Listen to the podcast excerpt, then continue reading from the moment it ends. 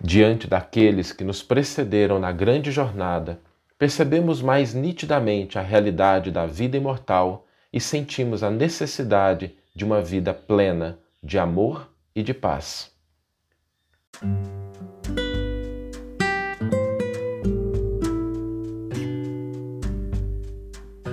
Você está ouvindo o podcast O Evangelho por Emmanuel, um podcast dedicado à interpretação e ao estudo da Boa Nova de Jesus através da contribuição do benfeitor Emmanuel.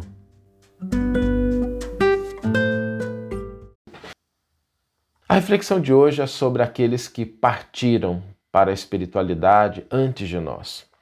Quando a gente está diante dessa realidade, diante da realidade de pessoas queridas, de pessoas amadas que nos precederam na grande jornada, nós sentimos de maneira mais viva a realidade da vida imortal. Muitos argumentos podem nos convencer ou não, muitas provas podem nos convencer ou não, mas às vezes a imortalidade da alma é algo que fica gravado na nossa mente como muitos conceitos que nós temos. E isso é importante, isso é necessário. Mas quando nós sentimos a presença de alguém que nos precedeu, quando alguém que nós amamos parte para a pátria espiritual, parece que isso, ao invés de falar ao nosso cérebro, fala ao nosso coração. Ao invés da gente entender a realidade da imortalidade, a gente sente a realidade da imortalidade porque o carinho, o afeto, o amor daqueles que nos precederam continua conectado conosco. Nós sentimos a presença desses entes queridos e é importante que nós lembremos deles nesse dia para que a gente possa, com gratidão, com esse aspecto de entender que o amor não é vencido pelos portões da morte, que o afeto sincero, que a fraternidade são coisas que persistem até mesmo depois da nossa desencarnação e a gente poder valorizar esse sentimento importante. Não é mais um conhecimento intelectual, mas é uma certeza do coração de que nós somos espíritos imortais. A vida não se esgota com o abandono do corpo físico ao túmulo de terra. Nós todos temos dentro de nós uma essência imortal algo que sobrevive.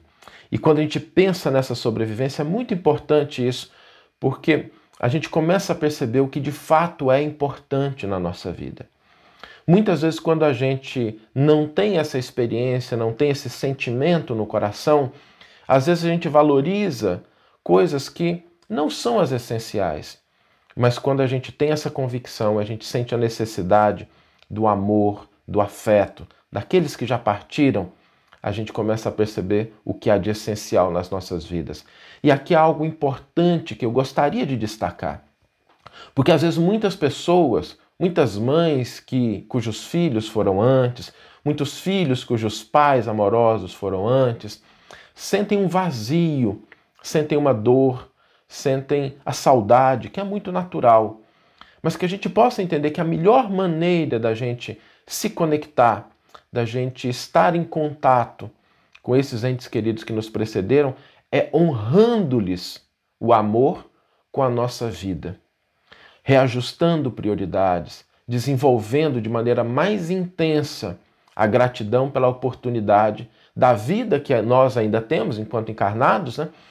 Por, em razão daqueles que já nos precederam. É, honrar-lhes a presença com as nossas ações no cotidiano, para que esse sentimento de amor, de carinho, de fraternidade, de caridade possa nos aproximar desses espíritos que nos precederam e que velam por nós, que cuidam de nós ainda.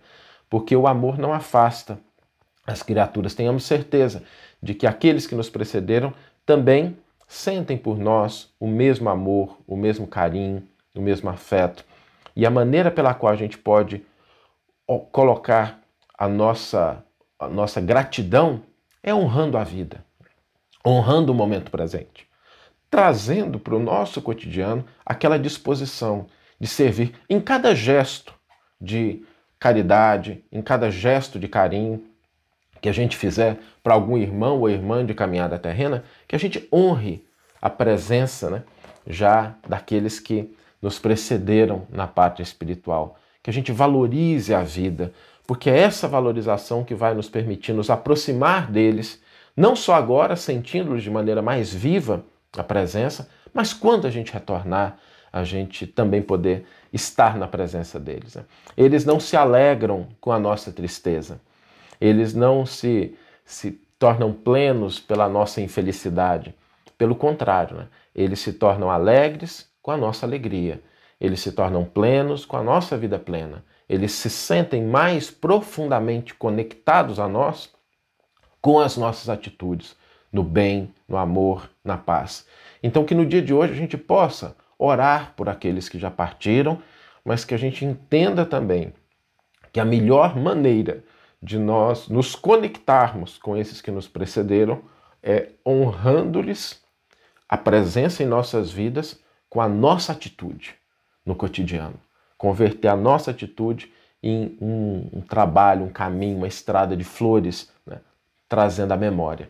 A tristeza muitas vezes vem, a saudade é natural, mas é na vida, no amor, no afeto, que a gente pode de fato honrar a presença daqueles que já não estão conosco. Vamos ler agora a íntegra do versículo e do comentário que inspiraram a nossa reflexão dessa manhã. O versículo está no Evangelho de João, capítulo 20, versículo 21, e nos diz o seguinte: Disse-lhes novamente: Paz convosco. Assim como o Pai me enviou, eu também vos envio. Emmanuel vai intitular o seu comentário Palavras de Esperança.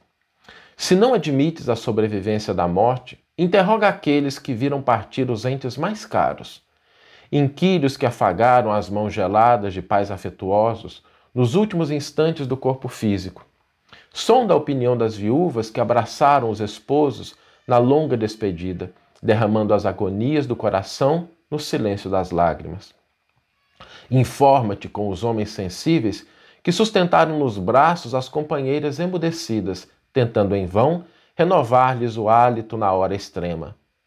Procura a palavra das mães que fecharam os olhos dos próprios filhos, tombados inertes nas primaveras da juventude ou nos brincos da infância. Pergunta aos que carregaram o esquife, como quem sepulta sonhos e aspirações no gelo do desalento, e indaga dos que choram sozinhos, junto às cinzas de um túmulo, perguntando por quê. Eles sabem por intuição, que os mortos vivem e reconhecem que apenas por amor deles continuam igualmente a viver. Sentem-lhes a presença no caminho solitário em que jornadeiam, escutam-lhes a voz inarticulada com os ouvidos do pensamento e prosseguem lutando e trabalhando, simplesmente por esperarem os supremos regozijos do reencontro.